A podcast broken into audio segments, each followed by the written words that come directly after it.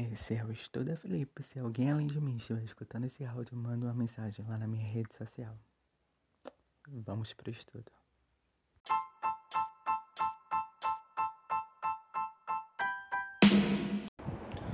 Súmula vinculante 7. A norma do parágrafo 3 do artigo 192 da Constituição, revogada pela Emenda Constitucional número 40 de 2003, que limitava a taxa de juros reais a 12% ao ano, tinha sua aplicação condicionada à edição de lei complementar.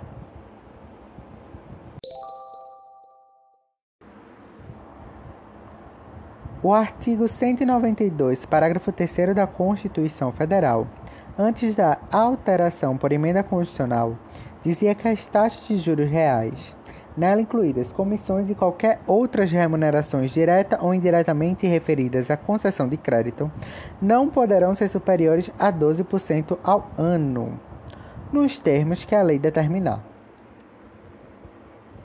Inclusive, a cobrança deste limite será punida como crime de usura punida em todas as suas modalidades.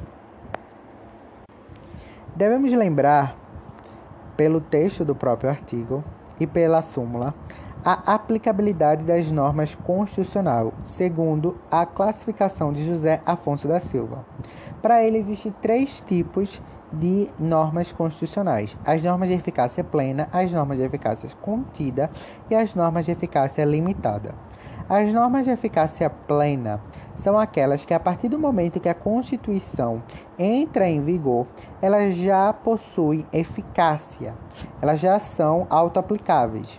Já as normas de eficácia contidas são aquelas que são auto-aplicáveis, mas elas podem ser limitadas e restringidas por uma lei infraconstitucional.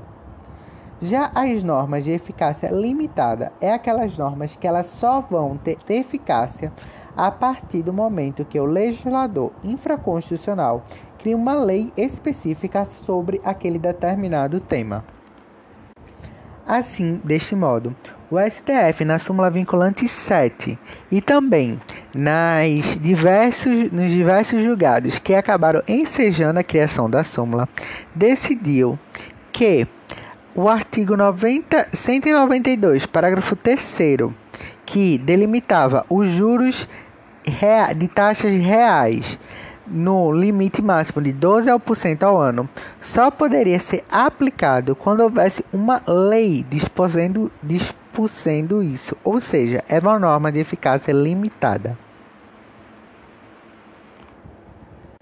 Por diversas vezes, o Supremo também, por mandados de injunção, pediu para que o Congresso se manifestasse e criasse normas a norma referida que falasse sobre, dispusesse sobre essa limitação de 12% ao ano.